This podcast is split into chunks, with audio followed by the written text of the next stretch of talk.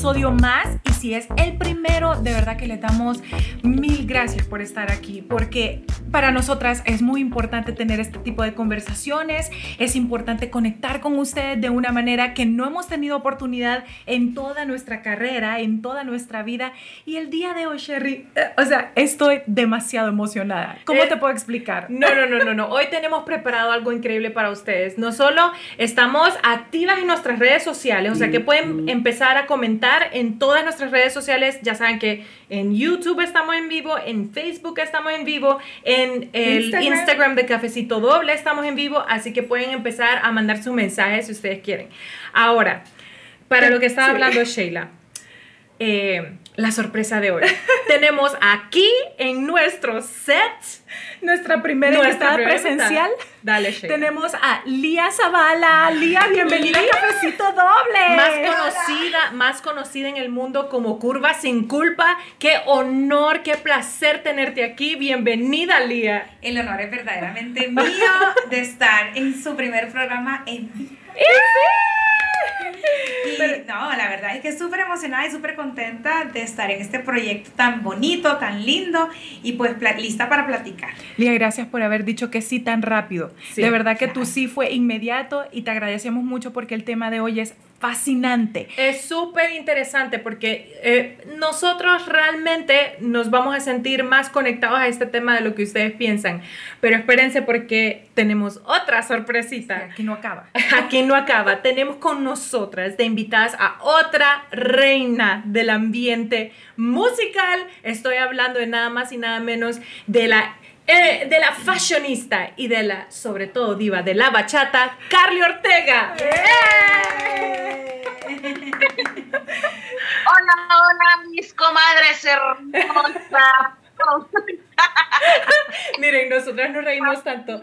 Estar aquí en este podcast con ustedes, mujeres bellísimas. Y déjenme decirles una cosa: nosotros estamos representando ahorita cada estación del año, comadre. Nos reímos tanto porque Carly siempre que hablamos por teléfono, nosotras a veces tenemos proyectitos que vamos a hablar más adelante de eso. Entonces cuando nos hablamos dice, no, comadre, porque eso nos hace reír tanto de la forma, por la forma que ella eh, se expresa con nosotros. Y no solo eso, Lía, sino aparte ella, ahorita lo comentábamos antes, creo que está a punto de, conversis- de convertirse en la reina de, la, de los memes. Ah, Eh, bueno, Tiene una, una selección. profesional memera por excelencia. Sí.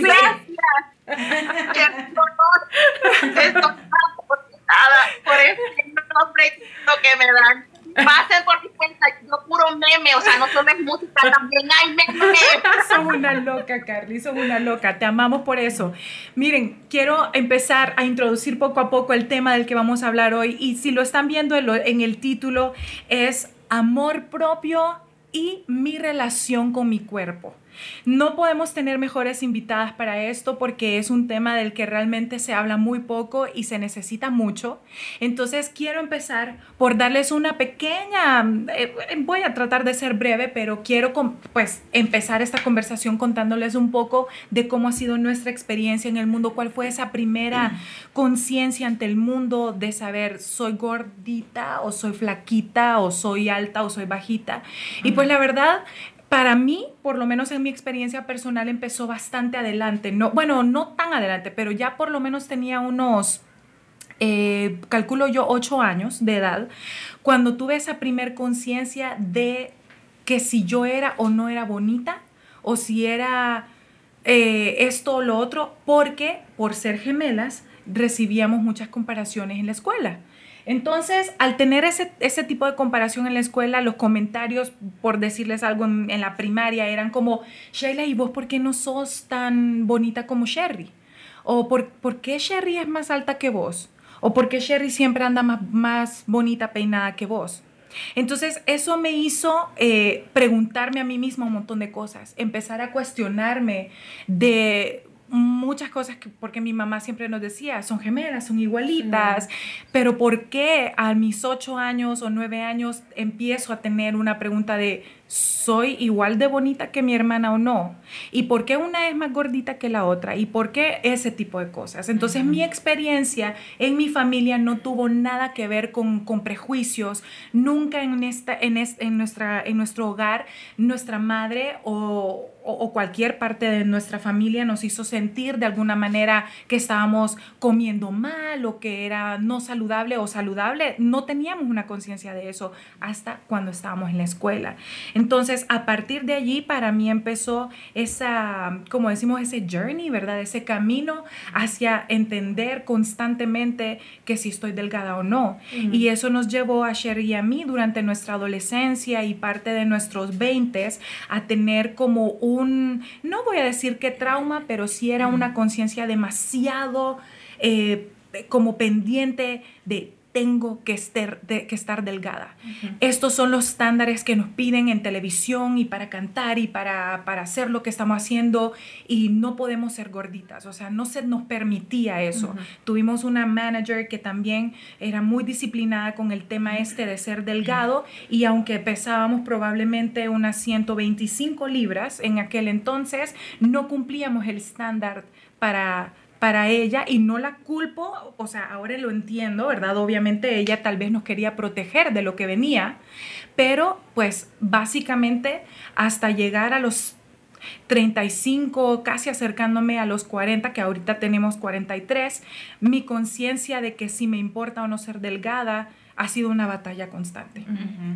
Eso, y fíjate, a, a, pesar de ser gemelas y de haber tenido prácticamente nuestra vida paralela, no tenemos la misma eh, experiencia con, con el, el, body shaming o, con la conciencia de, de, tu cuerpo, ¿verdad? De cómo, de cómo amas o cómo lo ves, cómo lo percibís.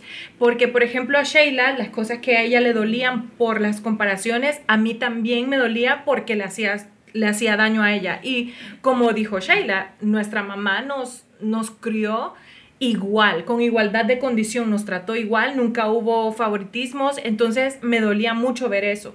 Ahora, la conciencia real de, de cómo, o sea, del aspecto físico, por decir algo del volumen, soy delgada o soy gorda, creo que para mí vino cuando ya empezamos a salir en los periódicos o en la televisión, porque obviamente al salir en la televisión, que me imagino que a estas alturas todo el mundo sabe porque ahora tenemos las redes sociales y casi todos tenemos una vida pública porque tenemos redes sociales, no sé si saben, pero uno aumenta un aproximado de 10, libras en la televisión. Quiere decir que cuando a uno lo ven en persona, y esto pasa mucho, a nosotras mismas nos dicen, ah, pero ustedes han bajado de peso. No, no hemos bajado de peso, eh, nos vemos más gruesas en televisión. Y eh, aparte de todo, no, no estaba gorda. O sea, cuando empecé a salir en, en, medios convencionales, se les dice, ¿verdad? Que eran periódico, eh, televisión. siempre existió hasta, hasta que empezamos a ver eh, los comentarios de, los periodistas, básicamente, eran los que decían como, eh, vimos en un show a las gemelas Sherry Sheila, un poquito pasadas de libras, y éramos niñas todavía. O sea, estábamos chiquitas. Entonces, Era tu baby fat. Ajá. O sea, exacto. Que todavía no teníamos, creo que ni 16 años cuando empezamos a salir en la televisión. Entonces, tu conciencia, ya tu mente empieza a funcionar diferente. Empezás a tener prejuicios que no tenías, a sentirte insegura. Y así más adelante vamos a ir desarrollando todas las cosas en las que se convirtieron ser figuras públicas. Lía, ¿nos puedes hablar un poquito de tu experiencia, de cómo empezó toda esta conciencia? Y por favor, decinos también para todas las personas que no te siguen, porque te van, ya te tienen que empezar a seguir, quién sos, de dónde viene Lía Zavala. bueno, bueno, primero, contentísima nuevamente de estar acá. Eh, para contarles, yo soy Lía Zavala, tengo 38 años, soy de Tegucigalpa, ah, nací en Honduras y vivo aquí también. Además de eso, soy publicista de profesión, ¿verdad? Soy comunicadora social también. Y pues en publicidad específicamente tengo una trayectoria de más de 20 años. soy socia fundadora y creadora de una agencia de publicidad em, que pues todavía sigue, gracias a Dios, de pie. Y pues eh, tengo experiencia en medios de comunicación, tanto televisión, radio, prensa, entre otras cosas. Y bueno, soy la creadora del blog Curva sin Culpa, que es un blog para tu autoestima. ¿ok? ¿Cómo nace? Pues precisamente Curva sin culpa nace porque era un reclamo para mí decir que a mí me gustaba todo lo que yo miraba en redes sociales, pero yo decía, a mí nada de eso me queda. o, era lo que yo pensaba, que a mí nada de eso me quedaba, ¿verdad? Porque eso es lo que tengo en la conciencia, pero empecé un, sin querer queriendo, un viaje introspectivo hacia lo que fue mi relación con mi cuerpo y los alimentos. Mi cuerpo, la ropa, todas esas cosas que nos influyen como mujeres. Eh, particularmente, igual no estoy hablando solamente de mujeres, pero mm, obviamente soy mujer. Entonces, mi experiencia con todas esas cosas que, que, nos, que, nos, que nos construyen, ¿no? Esa relación con nuestros familiares, cómo nos ven, eh, de qué manera nos describen, qué pasa por su cabeza o qué pasa por la mía cuando yo escuchaba las descripciones. Yo siempre fui la gordita bonita simpática de mi familia. Siempre era la que cantaba en los eventos familiares o la que recitaba la poesía, pero era siempre la gordita linda, la gordita bonita. Gorda para mí siempre desde infancia fue un término ligado con mucho cariño, era con amor. Entonces a mí la palabra gorda no me molestaba, porque me la decían mis primos, mi mamá, mis tíos, mis tías, mis hermanos. Y te lo decían en cariño. Y me lo decían con cariño, por tanto, entonces sí, yo era la gorda, yo era la gordita de mi familia y no había nada de pena al respecto, ¿ok? Pues empezó a llegar este punto de los 8, 9, 10 años. Eh, yo tuve una transición un poco extraña con la parte de mi peso, bueno, mis dos hermanos son delgados. Tengo una familia que también, de la parte de, mi papá, que sí tienen, eh, son eh, más gordos todos, eh, en comparación a la familia de mi mamá. Pero algo particular sucedió, yo padecí de asma alérgica, o sea, alergias por asma, y la única forma de controlarme las crisis era a través de cortisona. Entonces a mí me inyectaron mucho, mucho cortisol. Claro, la cortisona engorda. Exacto. A mí me inyectaron mucho, mucho cortisol. Entonces ustedes ven una foto que tengo en mi familia, lástima que no se las traje, pero no se me miraban ni siquiera los ojos de los cachetes, o sea, algo así. no, no, se me miraban, pero era hinchada, o sea, era como inflamada de tanto cortisol, ¿cierto? Pero de esa enfermedad derivaba la ansiedad. Entonces mm. yo comía ansiosamente. Yo me escondía a comer porque, y entonces mi mamá empezó a controlarme. Obviamente te dicen, hay alguien que, a quien yo leo, que es una, es una chica mexicana que hace también el mismo trabajo que nosotros, y decía, tu familia te chinga porque te quiere. Es decir, te trauman en ciertas cosas, no porque quieran traumarte, en algunos casos, ¿verdad? Y sabemos que hay cosas negativas, pero en este caso era porque mi mamá buscaba a toda costa cuidarme. Es decir, no quiero que se me haga gordísima, no quiero que coma, ya, ya estaba, ya, ya era sí, O sea, ya de entrada, de entrada era en tu conciencia algo malo en no, Sí, ya empecé, mi relación con los alimentos es como que, ah, esto es prohibido, esto no lo puedo comer. Ahora estamos hablando de una niña de 8 años. No estamos hablando de una mujer, ya cuando uno está grande, ya toma opciones diferentes por razones diferentes de salud, etcétera. Pero estamos hablando de una niña de 8 años. Pero entonces, eh, precisamente esa niña de 8 años quería ser rebelde y se escondía la comida en los pantalones. Ah, ¿Verdad? Y la escondía y se escondía para comerla porque entonces mamá la iba a regañar. ¿Ya? E inclusive me acuerdo, me acuerdo súper vividamente de una ocasión en la cual no sé si es que el camino me había dado mareo hacia el pueblo de mi mamá, pero yo llegué y vomité. Y me decía mi mamá, no voy a comer ahorita porque le va a hacer daño. Pero yo tenía hambre, a pesar de que había recién, me sentía mal, pues ya me sentía bien y yo quería comer, pues. Tuve que ir, me acuerdo, agarrar el pedazo de carne y me lo escondí y me lo comí. Escondí y mi mamá, que no coma, pero era como, ojo, todos para que no coma ella. Y yo decía, ¿pero por qué? O sea, tengo hambre, déjeme comer. Y, y, bueno, desde ahí empezó todo este rollo, que a esta lucha ¿no? Esta lucha contra el sobrepeso que venía patrocinada por mi familia por no por hacerme el bien. Entonces visité a mi primera nutricionista a los 10 años y desde ahí me di cuenta, ok, yo soy gorda, pero una gorda que no debe ser gorda. Ok. Ok, porque ya te construyen el hecho de que, ok, estoy en un doctor, tengo un mal, algo malo pasa conmigo. Sí, porque, un doctor, ya cuando visitas a un doctor es que algo malo está pasando, no estás allí de una no un spa, ¿verdad? No, no, estás ahí eh, chiquita de 10 años que va a estar, no, entendés casi todo. Exacto. Estás en un consultorio, te, te pesan, te, te, miden, hay una balanza, no sé qué pasa. Me explican que los alimentos se pesan, se miden, se cuentan. Yo conté frijoles Claro, a los 10 empieza- años. Empiezan 10 las, añitos, las sí. limitaciones y los, las restricciones Correcto. y la- el, el- el conteo de todo. Y a todo esto venía y comenzaba la adolescencia de una niña que empezaba a comprar ropa. Y esas compras de ropa iban acompañadas de mi hermana, que mi hermana tiene un cuerpo mucho más diferente al mío, es mucho más delgada. Íbamos las dos juntas, mi hermana salía con bolsa, yo salía con zapatos de consolación. Ajá. No, qué horror. Ya, o salía entiendo. con carterita de consolación. Ya. O salía con alguna cosa. Yo decía, sí, realmente sí, la ropa fue otra cosa que vino a afianzar el hecho de que hay algo malo conmigo porque nada me entra. No puede ser que a ella, que está conmigo, que crece conmigo y que vive conmigo, le quede todo y a mí nada. Y eso no tiene culpa a nadie, simplemente pasa. ¿Y qué es lo que pasa? La moda no estaba adaptada para una niña semi-obesa de 10 años. De 10 años. Entonces, bueno, de ahí empezó Así un empezó tu...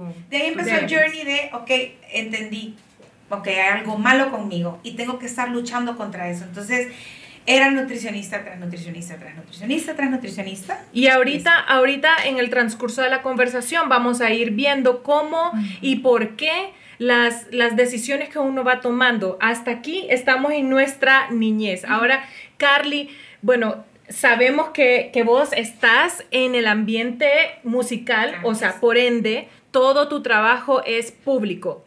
Subís videos, eh, haces eh, videos cantando, pero también ahora con las redes sociales se hace mucho trabajo de esto. Y ojo Contanos- que también empezó de niña, muy Ajá, niña. Empezaste cantando niña, entonces contanos eh, tu experiencia, tu ejemplo y, y todo este rollo del- de, de- de la conciencia de tu cuerpo.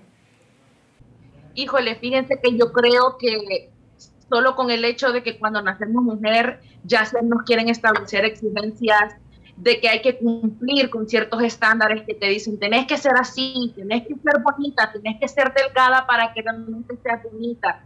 Pero pienso que parte de alimentar el amor propio tiene que comenzar desde cuando estás chiquita.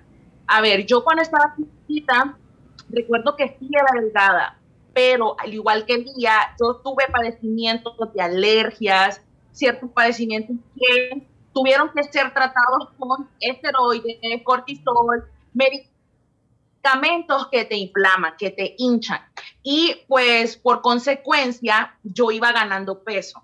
Yo estaba niña, eh, no tenía cierta conciencia de eso hasta que cuando realmente estás en la escuela y empezás a tener relación con tus compañeritos y empezás a escuchar comentarios, te ponen apodos, apodos que o sea, se entiende que te los ponen porque estás están comparando con eh, personajes cosas grandes. Y yo no era muy dejada, yo era un poco peleonera cuando me querían insultar, como yo les aventaba. Miren, yo recuerdo que a mí me llegaron a, a poner apodos este, y yo les aventaba uno, ¿va? era mi forma como de defender, pero yo me miraba al espejo y yo me, me- yo me veía, veía a mis compañeras, me veía yo, yo decía, algo malo está en mí. Y recuerdo que yo solita, chiquita, me ponía a dieta sola. Yo me ponía a hacer ejercicio, me encerraba en el cuarto, hacía mucho ejercicio, sudaba mucho, trataba como que de ver la manera de bajar. Y, y recuerdo que veía revistas y veía programas donde decían, baja tanto en una semana, envuélvete en papel de la cocina, ponte crema y suba, corta. Yo lo hacía y es, era una niña, era una niña de ¿Cuántos menos años de? 10 Menos de menos 10 de años. 10 años, 8, 8, 7, 8, 9 años, una niña haciendo eso, obviamente habían comentarios que venían también de personas muy cercanas, que yo decía, híjole, si hay algo malo en mí, y yo me veía al espejo y decía, fea, realmente yo soy fea.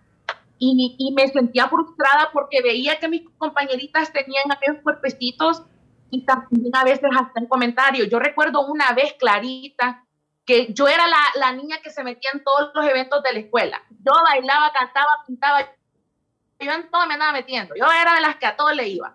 Y recuerdo una vez que yo quise estar en una coreografía, que hicimos una coreografía de la canción de Cristina Aguilera, aquella que se puso de moda, la de Dirty, y aquellos cuerpazos que salían con unas mini falditas, y yo le decía a las hipotas, a ver, nos vamos a poner unas falditas y todo. Y recuerdo una de ellas que me dijo algo que a mí me dolió, me dolió bastante. Me quedó viendo de pies a cabeza y me hizo así. Nosotras nos podemos poner las falditas y el top, pero vos claramente no. Así me dijo. No, puede ser. Así me dijo. Y me dolió, me salí de la coreografía, no salí en nada, me iba al cuarto, lloraba, veía las fotos de, todos, de todas las mujeres delgadas y yo decía, ¿por qué yo no puedo ser así? Porque yo reclamaba, reclamaba, lloraba. Yo cuando iba a los probadores que me iban a comprar ropa, yo lloraba, lloraba escondidas y yo hacía así, que no me vieran que estaba llorando porque no me quedaba la ropa de, lo, de la sección de niños. Ya no era, o sea, era una niña grande a raíz de todas estas cosas. Y sí te marca, y sí duele, y sí duele cuando te hacen comentarios que es que te lo decimos por tu bien, te lo decimos porque es que te queremos. A ver, si te quieren está bien, pero sepan cómo decir las cosas, porque ustedes lo que hacen es causar inseguridades y complejos que a la larga llegamos adultos y son complejos y problemas sin resolver. ¿Por qué? Porque te han dicho que si no tenés cierta, o sea, cierto peso, no sos bonita, no, no sos merecedora de, de tener cosas buenas. Y a esto súmenle meterse en el medio artístico, porque bueno, me meto en medio artístico, no. Es que aparte, aparte, no, es que aparte eso es súper talentosa. O sea, Carly es una de las mejores representaciones de la costa en, eh, eh, representación femenina de la, de la zona norte del país. Aparte, se ha dedicado toda su carrera, más que nada, a la bachata, la cual, lo cual la convierte en la diva de la bachata. Oh my God. Sí, no, Carly es única. Estoy viendo aquí una situación, es súper interesante porque entonces lo que estoy viendo yo es qué, de, qué significa la palabra belleza. ¿Quién ¿A dónde está ese estándar? O sea, ¿quién, de, ¿quién, decidió decir, pues fíjense que la belleza es ser flaco, la belleza pues, es, ser, a ese nivel? es ser ojitos claros o ser de cierta manera o de otra.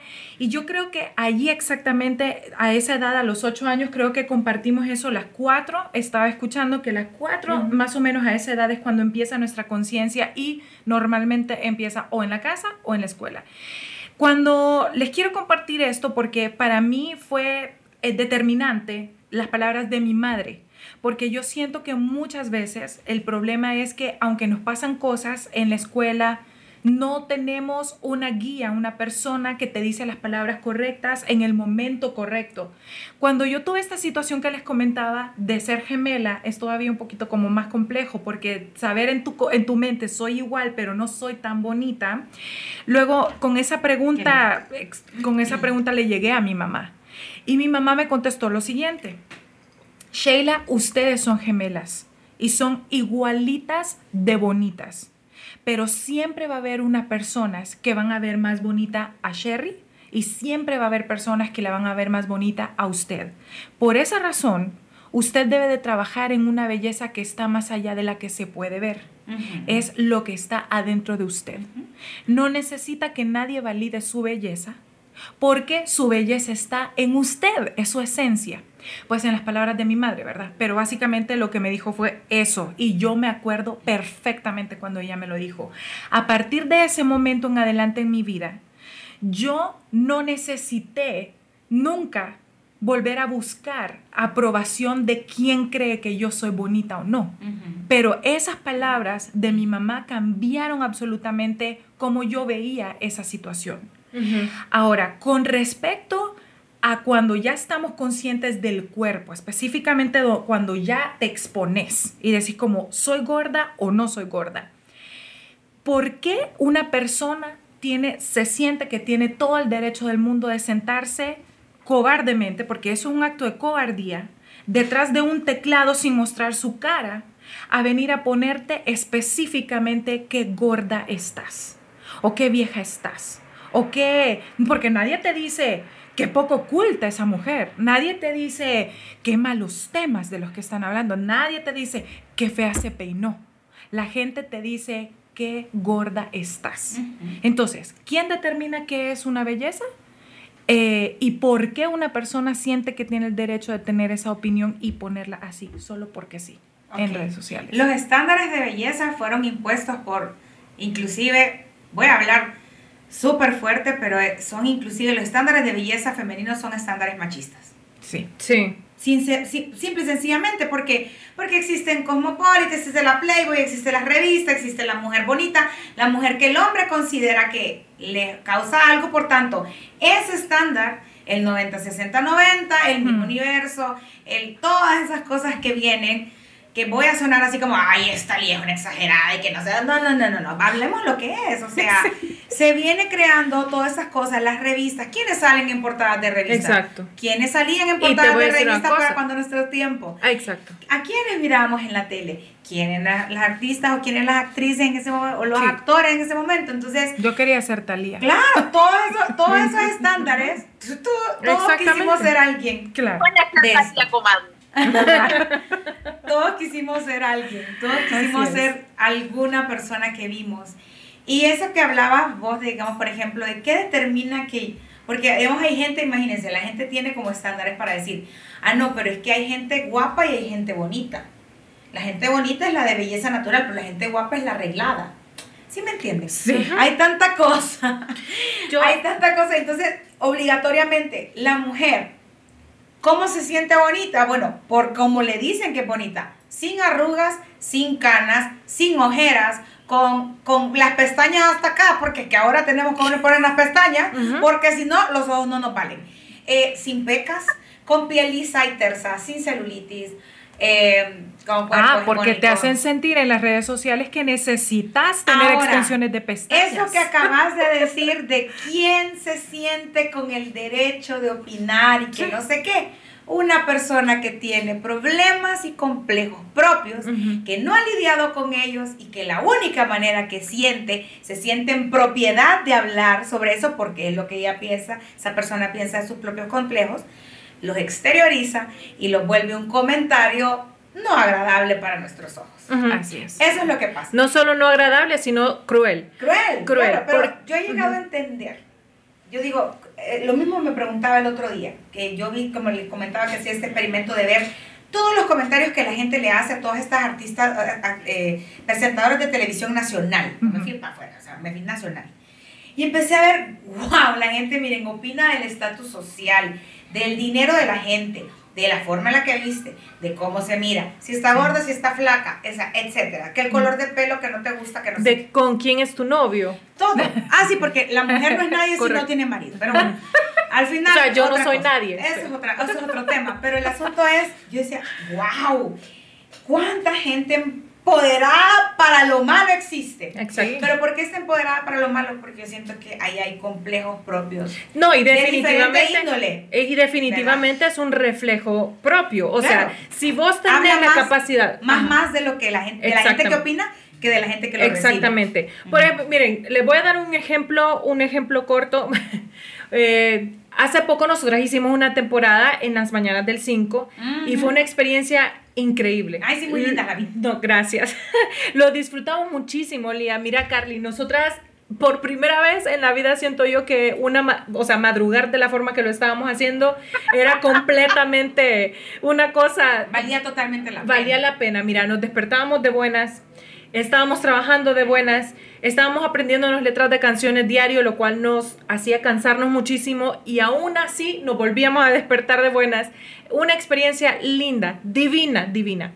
Ok, nuestro manager, Nacho, nos prohibió leer comentarios desde antes de empezar a salir en las mañanas del 5 porque está como que ya sabe, ya conocemos cómo funciona nuestro país en ese sentido. O sea, como lo que hablabas ahorita, hiciste un experimento en donde te pusiste a leer comentarios que le hacen a todas las chavas de HCH, a todas las chavas de, de Televicentro, de, de que hubo, de, de, de Carly también las lo ha leído, por cierto. Carly también ha leído comentarios. Entonces, uno de los días que subieron, quiero que sepan que todas las televisoras tienen su community manager, o sea que es gente que está allí solamente para subir contenido. Entonces, muchos días nos decían los community managers de la televisor, del- del- de las mañanas, nos decían, ok, ahora pónganse aquí, vamos a hacer tal eh, reel, o vamos a hacer un TikTok, o vamos a hacer lo que sea. Entonces, nosotras con y de verdad con mucha, porque nos divertía hacer todas estas cosas. No, Sheila y yo somos superpuestas, usted, a nosotros, nos-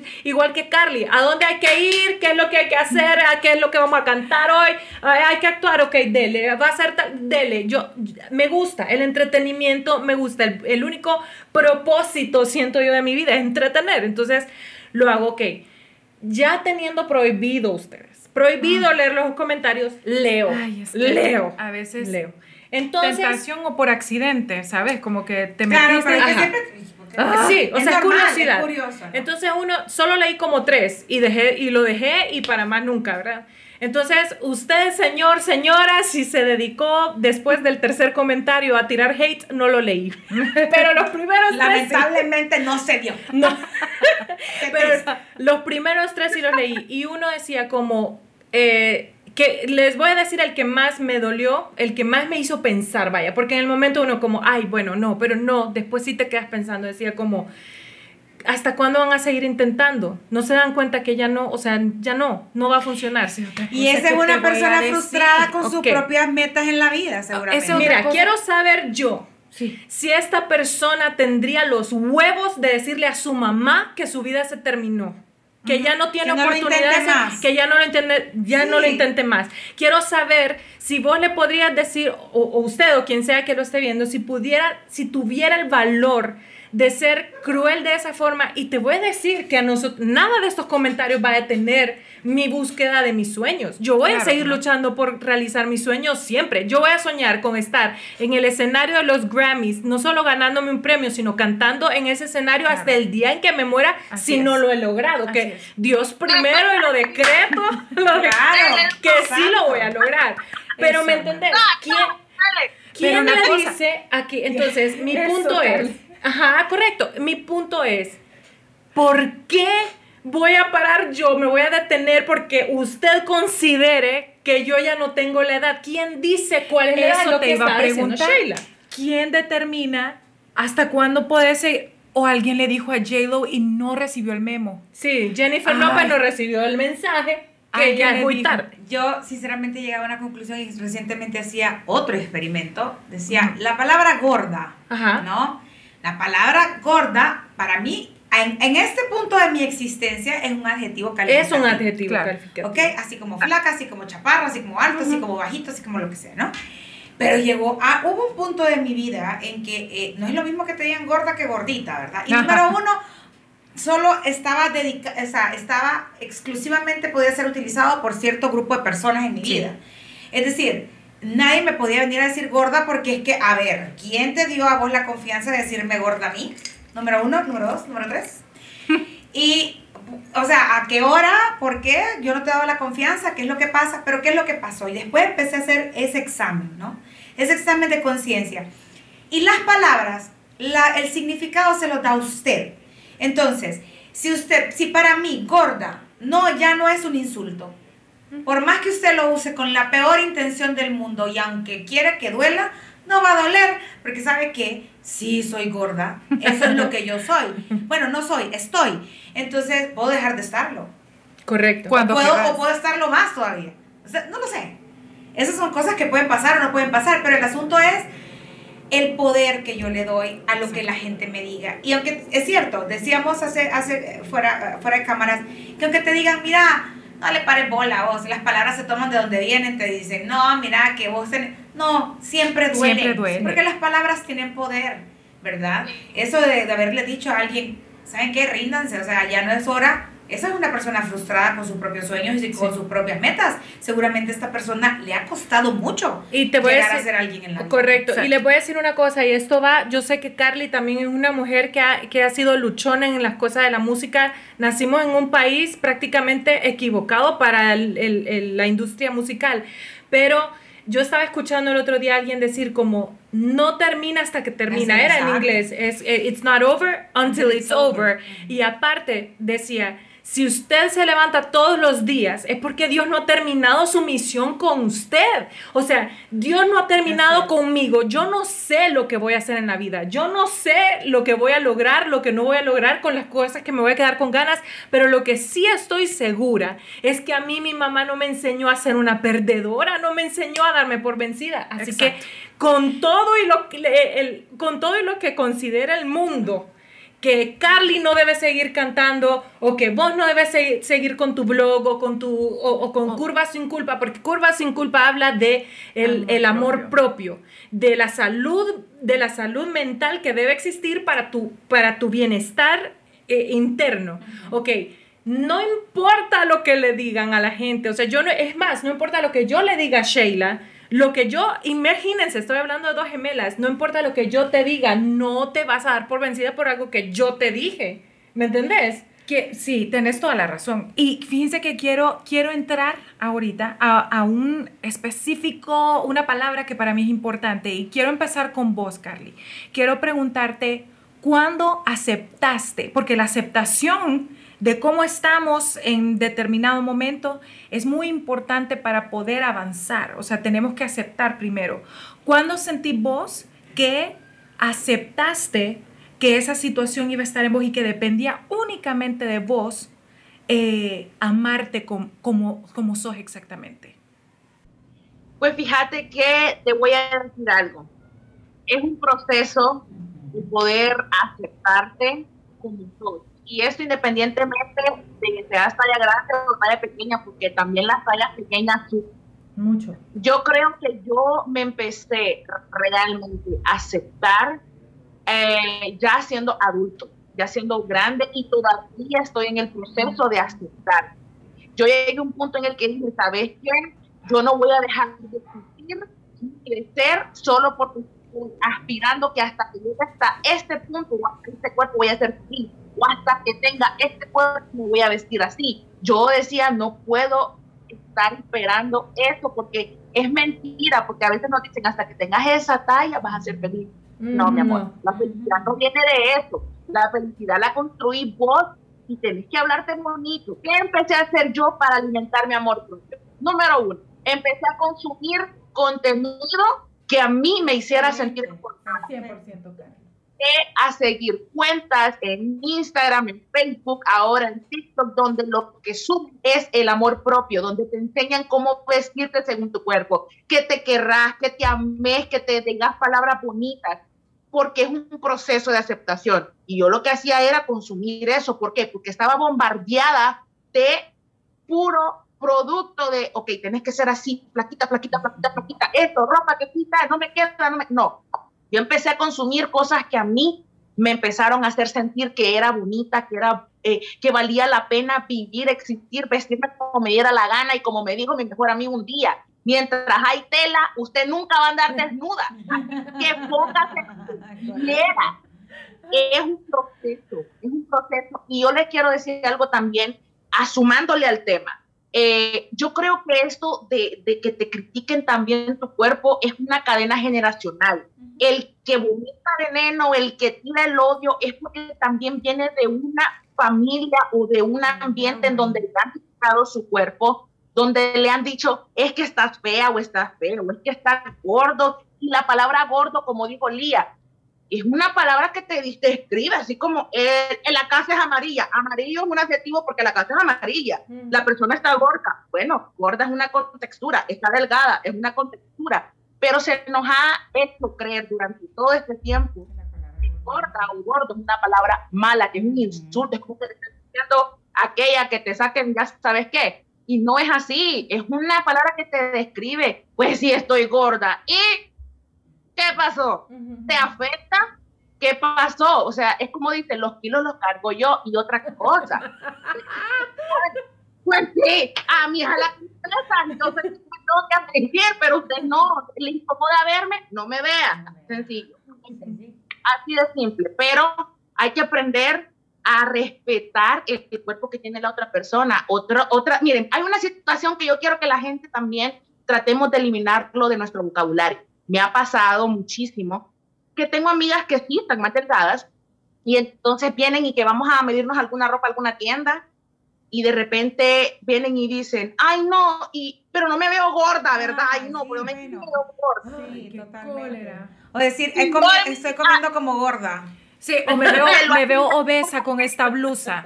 Oiga, Me o sea, veo- Díganme, es como que Sí, están tratando de pero es que es la misma creencia de la mala palabra, o sea, de la, de la mala interpretación de las palabras y por qué la sociedad lo ha convertido en, esa, en ese malestar. Sí. O sea, ustedes, hay un Día Mundial contra la Obesidad, contra la, o sea, tenemos que erradicar a los obesos de este mundo porque nos vamos a, nos van a comer, nos van a comer un día, o sea, no, en serio, eso es gordofobia, eso, es, Sí. eso está pésimo. Eran ligas, uno pasa comiendo zacate y Exacto, bueno, y no, y, tam- y tampoco ser gordo quiere decir que te comes todo lo que encontrás en la cocina. Correcto. O sea, sepan, Eso, ¿verdad? Lía, es que eso también.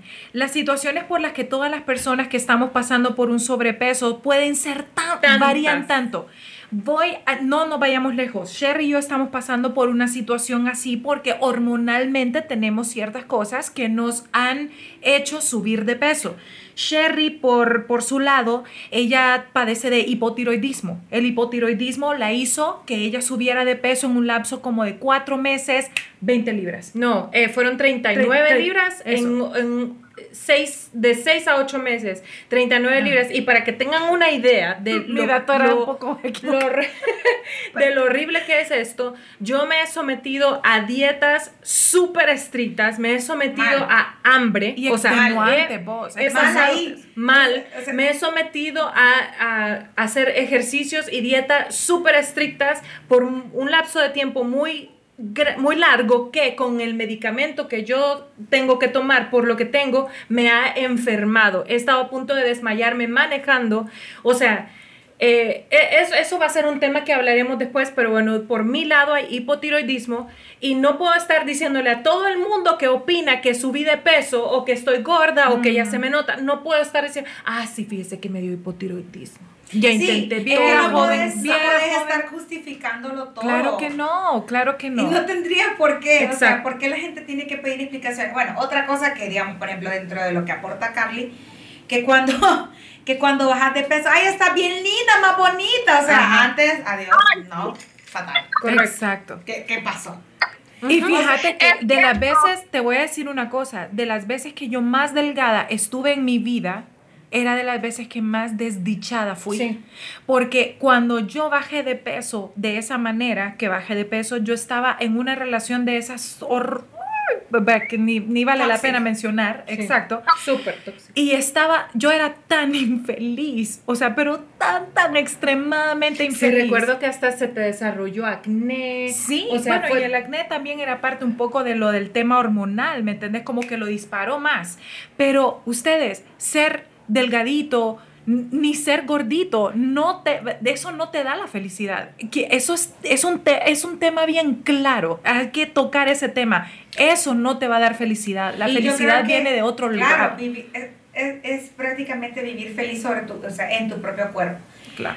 Em, Y yo- otra cosa también que ser delgado no es como, eh, porque no estamos hablando mal de la gente delgada, No, o sea, no, no. la gente delgada también es preciosa, es hermosa, pero tenemos que hablar de una realidad. Las personas que tenemos tallas un poco más grandes, sí sufrimos en la sociedad, Claro, sí tenemos claro que sí nos quedan viendo feo o si nos ven mal, o sea, como que te juzgan de entrada y decir, esta solo pasa comiendo, usted no sabe lo que esa persona está sufriendo, si tiene una enfermedad que no la deja adelgazar, si tiene un problema de salud mental que no le está permitiendo llegar a la meta de su peso. Es. Por eso no hay Es una nada que va cuerpo que no desde la consulta médica. O sea, hay doctores que tienen enfoque gordofóbico y que todo te lo atañen al peso.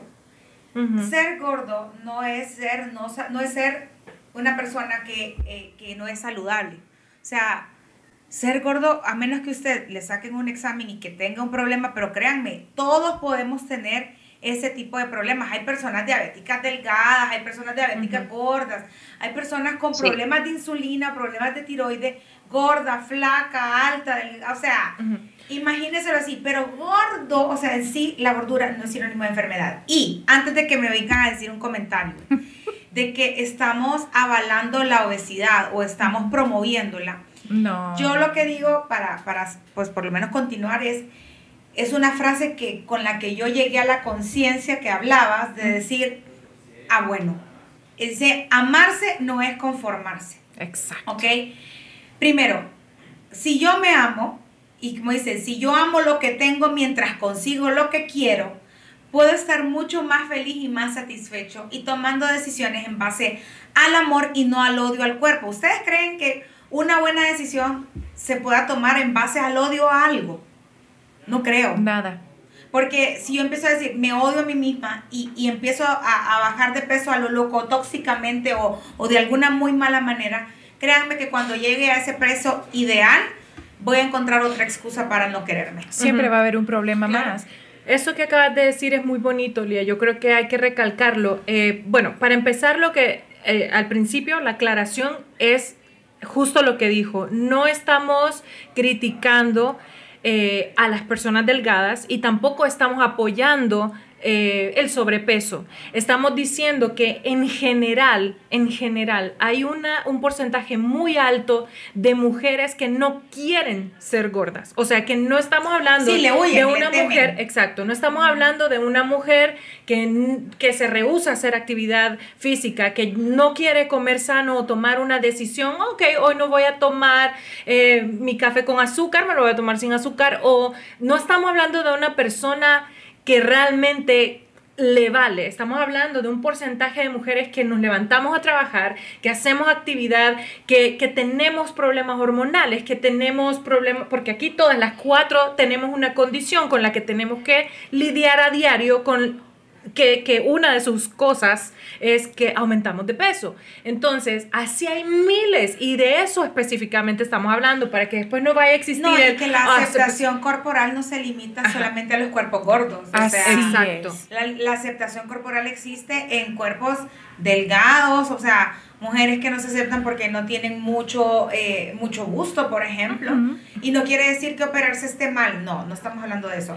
Estamos diciendo que la aceptación corporal no pasa solamente por cuerpo corto, sino que hay En muchas general. mujeres luchamos con la aceptación corporal. No, y además sea parte de como sea. quererte, parte de quererte y respetarte es darte el tiempo para hacer actividad física que te guste, o sea, sin obsesionarte, sin sentir que te tenés que castigar si un día saliste y te comiste dos, tres pedazos de pizza, no pasa nada, o sea, eh, yo creo que lo más importante es pensar, eh, Lía y yo compartimos eh, un poquito antes de entrar al aire, quiero que, que sepan, hay una, una mujer mexicana, una chava que nos encanta, le estábamos hablando de ella justo antes, ella se llama Sacil, Sac- Sacil eh, se las recomiendo, sigan su cuenta, es espectacular. Ella también tiene, la, tiene tu misma expertise, amor propio. Y ella decía que una persona debía de despertarse todos los días y preguntarse a ella misma, ¿qué haría una persona que se ama a sí misma? Y así actuar con respecto a uno mismo. Porque honestamente eso te puede, te, te contestan miles de preguntas. Es como diariamente, yo no sé, pero ¿qué haría es una persona que se está amando completamente en todos los sentidos. ¿Cómo comería? ¿Cómo eh, Claro, trataría a los demás? Se daría ¿Cómo tiempo para cocinarse algo rico. Sí. Yo, por ejemplo, amo los desayunos porque para mí es la primera manifestación de mi día después de hacer ejercicio que voy a comer algo rico, que algo que Sí. me place y que me gusta. que te llene el Entonces, alma. por eso me gustan los desayunos. Eso. Lía, quiero hacerte una pregunta. ¿Cómo comenzamos ese proceso de hablarnos bonito? Porque yo creo que aquí es eh, uno aceptarse, aceptarse como es. Ese es un proceso en el que todas estamos pasando. No creo que haya alguien en la vida delgado o gordo que diga... eh, Amo todo de mí. Yo conozco es que no muñecas. tenés que o sea, exacto. para aceptarte. Para, exacto, entonces, ¿cómo comenzamos el proceso de hablarnos bonito, de tratarnos bien? ¿Cómo se comienza eso? Fíjate que yo en el aspecto personal puedo decir que mi proceso comenzó viéndome honestamente al espejo. No lo hacía, de hecho no me gustaba. Creo que salía con lo primero que encontraba y me iba. Pero como yo empecé a hacer un proceso de, asesoría personal, empecé a verme a mí misma, cómo me vestía, cómo, cómo me miraba al espejo y, y realmente con mi cuerpo desnudo, sin ropa, como empecé a ver esos empecé a conocerme centímetro a centímetro y a decir, ok, ¿qué son esas cosas que yo puedo cambiar si quiero? Y, y cuáles definitivamente no, con las que tengo que aprender a vivir con ellas a menos que me opere o me haga una cosa súper fuera de lo común. Pero con este es el cuerpo con el que yo voy a vivir toda mi vida. Y además de eso, eh, comencé a, bueno, empecé a, a, reconocerlo, porque es conocerlo es una cosa, pero reconocerlo es completamente diferente. Es una, como un proceso mucho más profundo. Y luego, eh, miren, en ese sentido yo, yo nunca tuve problema de, de creérmela porque mis papás siempre fueron, a pesar de que fueron los que me, cuidaban para no engordar, pero siempre fueron mis impulsadores número uno. Si usted quiere hacer esto, hágalo. Entonces yo estaba metida en todas las cuestiones del universo, o sea, por eso les digo, a mí me gusta, a mí me gusta cantar y estaba en la tele y estaba en la radio y a mí te, hacía muchas cosas y hago muchas cosas porque sé que soy capaz de hacerlas y porque me gusta. Entonces, en ese punto yo sabía que yo tenía ese punto de seguridad. Pero si usted, por ejemplo, ese, el término de hablarse bonito, en vez de cambie la conversación con usted mismo y empiece a notar en el espejo esas cosas bonitas que usted sabe que es usted, esas cosas positivas. No se permita un día de su vida hablarse feo. Porque es que hay otra gente que dice, no, porque tenés que ser realista. No, eso no es ser realista. No. Eso es ser una persona que se hiere a sí mismo. Y, y obviamente usted va a poder, todo lo que la mente hace, eh, eh, todo lo que la mente piensa, la, el cuerpo lo hace. Por tanto, si usted se describe de forma positiva y ve esas cosas en forma positiva y dice, esto es lo que yo soy o lo que quiero llegar a ser, y todo eso es positivo, créanme que usted va a empezar a trabajar en ese hecho de que, ok, como les dije hace poco, no es necesario que usted ande de mil amores con su cuerpo todos los días, porque hay días en los cuales Ay, amanecí con unas ojeras horribles. Ay, este pelo hoy no es día de pelo para nada. Ay, hay días en los que nos podemos poner todo y nada nos queda bien. Pero a pesar de todo, hay que salir ese día.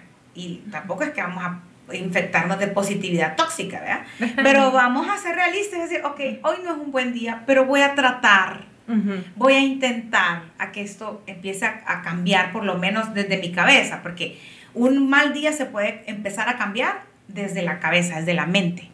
Entonces, para mí eso, empezarte a hablar bonito empieza como un proceso de eliminar todo eso feo que la gente ha dicho. Miren, la gente es experta en decirse las cosas que uno, ay, no es que yo soy bien adelantina, ay, no, es que, es que yo soy, es que medio cocino fatal, pero bueno, ay, no, es que yo no sé, es que yo no, es que yo no, es que yo soy así.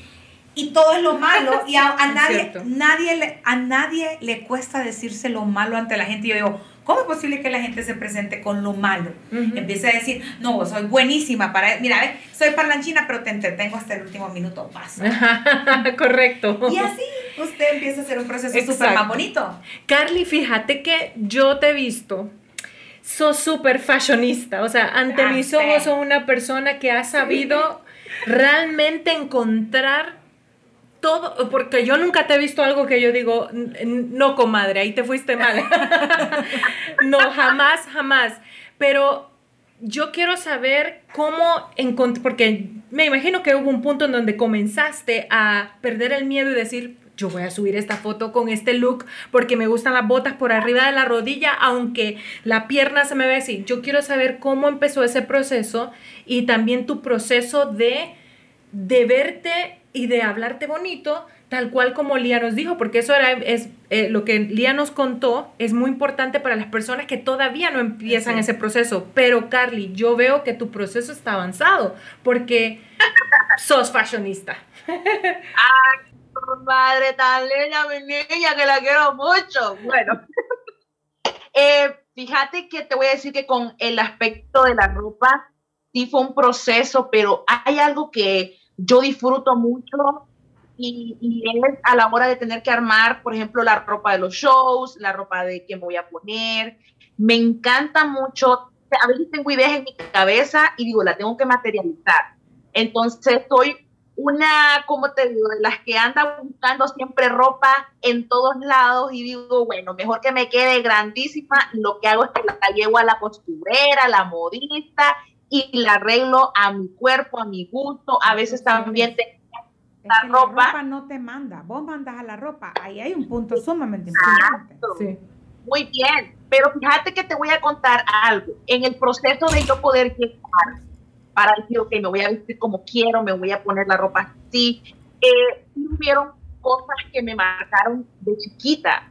Y ahí es donde yo voy a hacer un llamado a las tiendas, a los negocios, que tengan un poquito más de inclusividad en cuanto a talla. ¿Por qué? Porque todos los cuerpos tienen formas y tamaños diferentes.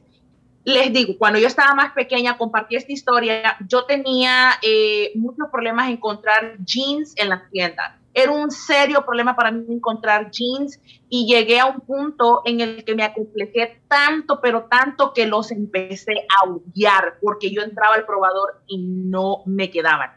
Entonces opté por usar leggings, leggings, leggings y ah, empecé a usar. Y estuve, creo que por ahí de unos, será unos 11 o 12 años eh, sin, o 13 por ahí años sin utilizar jeans. Desde que salí, este, ya cuando entré a una etapa del colegio, bachillerato, no tenía que usar jeans ni nada y empecé a usar puros leggings. Y no fue hasta hace, bueno, el año pasado, el año pasado, digan bien, yo tengo 28 años y hasta el año pasado que estuve con unas personas que quiero muchísimo, que les mando un beso hasta California, la familia que está por allá, a Eva eh, Tapia, que la quiero a y a Tony, que los quiero mucho porque saben que ellos fueron los primeros que me empezaron a decir, pero ¿por qué usted no usa jeans? Pero yo no, es que los odio, los odio. Y hasta que un día encontré un par que lo, estuve como tocando y, me dijeron, cómpralo. yo, no, es que no me va a quedar, cómpralo. Lo compro y todos me empezaron a decir, medítelo, medítelo, medítelo. Y yo iba adentro sudaba, porque no me va a entrar, no me va a entrar. Me lo puse y todas aquellas personas quedaron, wow, qué bien te quedan los jeans. Y le voy a decir una cosa, yo no me la creía y hasta me daba vuelta porque yo quería llorar, porque decía, no me queda bien, me queda feo. Y fue una terapia de que me empezaron a decir, te quedan bonitos, empecé a usar más jeans, empecé a usar más jeans. ¿Y qué pasó?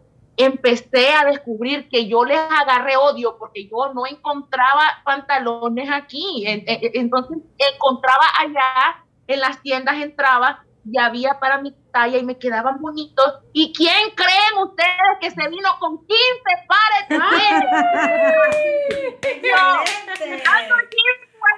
Eso. que, que es súper súper importante lo que ella dice y en el asunto de la ropa. La ropa causa, en el, en el ah, asunto de las mujeres, un amplio y gran trauma. Pero imagínense ustedes, solamente les dejo esta reflexión. Usted entra a una tienda eh, que viene de Europa. ¿Usted sabe cómo son las mujeres europeas? Ustedes saben cómo son las mujeres europeas. Son, delgadas, son muy, son muy delgadas. Ustedes saben las mujeres europeas. no existe la mujer europea aquí. Entonces, obviamente, obviamente la camisa le va a quedar. Exacto. Que se le va a encerrar aquí. Lo mismo pasa con los pantalones, con los jeans. Y así sucesivamente. La ropa. Cuando yo entendí esto, fue un descanso en el que yo dije, voy a buscar eh, eh, o sea, incesantemente algo que me quede, porque la ropa no me va a dominar. Sí. O sea, usted, si todavía tiene ese pantaloncito para cuando me quede, deshágase de eso, que eso es, eso es esclavizarse ante un pedazo de ropa. Tenga vergüenza. Yo siempre digo eso, o sea, a ver, le digo a la gente, no se esclavice por un pedazo de ropa. Tenga vergüenza, por favor. La ropa lo está dominando usted.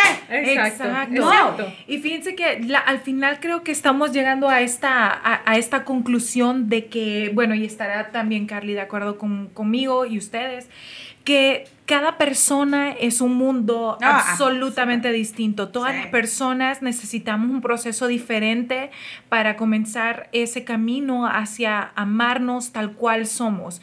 Lo más importante es tener esta comunicación hacia con uno mismo, de tu cuerpo, verte en el espejo y decirte lo muy bien que estás haciendo las cosas. Decirte a vos misma todas ese montón de cosas que haces en un día que no creías que ibas a ser eh, capaz de hacer y que lo lograste. Todas esas em, sueños, metas que uno va cumpliendo poco a poco, es importante tomarlas en cuenta dentro de este camino hacia el amor propio. Y yo quiero decirles a todos los que nos están viendo en este momento que todas hemos pasado por una situación así. No nos hace diferentes por estar enfrente de una cámara o detrás de un micrófono, por tener esta posibilidad Empatía, de... ¿verdad? Exactamente. Nos, nosotras todas, creo que ustedes que están viéndonos desde el otro lado de la pantalla y nosotras hemos sido en algún momento víctimas de, de ese, de, los insultos. El ciberbullying, ¿verdad? El ciberbullying. Pero quiero decirles también otra cosa. Está en nuestras manos, únicamente en nosotros. Somos los responsables de, cómo nosotros nos vamos a ver a nosotros mismos. Eso sí recae solamente en cada uno de nosotros. Entonces yo quiero, antes de despedirme, porque sé que se nos pasa volando. ¡Horrible! pero antes de una oportunidad a cada uno de ustedes, obviamente, de dar su mensaje final y, les agradezco por haber estado aquí, Carly, te amamos de verdad y Lía, gracias. de ahora en adelante sos una aliada, no solo una amiga, una aliada, valga la redundancia por tu nombre, ¿verdad? Pero sos nuestra aliada. Em, ámense, ámense mucho porque solamente ustedes viven dentro de ustedes. No, no, nadie puede venir a decirles usted vale, porque solamente usted le puede dar ese valor. Así que yo así me despido con ese mensaje. Gracias, Lía. Gracias, Carly. Voy a dejar que, que Lía y, que Carly eh, manden su último mensaje. Algo, miren, les voy a decir, para nosotras, si a una persona, con una sola persona que necesite escuchar algo de lo que estamos diciendo para mejorar en algún, eh, como, como recapacitar y decir, tiene razón, mañana me voy a levantar y voy a publicar esa foto que no he, no he publicado porque me ha dado miedo. Eh, no, es, ese es el propósito. No tenga miedo de ser usted. No tengan miedo de ser ustedes porque son únicos, todos somos únicos. Entonces mi única recomendación antes de dejarlo con Lía y con Carly es que eh, no no se dejen vencer por el que dirán, porque eh, quien nos rodea y quien nos nutre es sumamente importante. O sea que si en tu casa tus papás son la razón por la cual te sentís inseguro, algo anda mal, algo está mal, es algo de lo que se deben sentar y platicar. Si tus amigos son los que te están causando la inseguridad que tenés hoy para ir a trabajar, para ir a la escuela, es limpia la casa. Limpia, exacto. No tengan miedo de perder a esos amigos porque al final no, son pérdidas, son ganancias. Entonces, esa sería mi, único, mi única recomendación y, y bueno, agradecerles y niñas, eh, síganla en sus cuentas, es muy importante. Lía tiene una cuenta que es espectacular. Carly sigue las cuenta, la cuenta de Lía hace mucho tiempo y, y, tocas temas muy importantes para la sociedad en la que vivimos. Entonces, los invito a que sigan las cuentas de Curva Sin Culpa y de Carly Ortega Music. ¿Verdad? Em, los micrófonos son de ustedes. Los micrófonos son suyos. Bueno, le cedo a Carly, a ver. Ah, bueno, pues gracias por permitirme estar aquí en este podcast. Me encantó el tema de hoy. Y yo le digo a la gente, cualquier cambio que ustedes vayan a hacer, háganlo no por complacer a los demás, háganlo porque ustedes quieren sentirse mejor, verse mejor. Y también traten de nutrirse con cosas que, o sea, no solamente eh, a la hora de que nosotros vamos a comer nos nutrimos, también con lo que vemos y escuchamos estamos edificando el cuerpo. Así que empiecen a consumir todo aquello que les va a generar amor propio y van a, van a empezar a sentir ustedes la diferencia.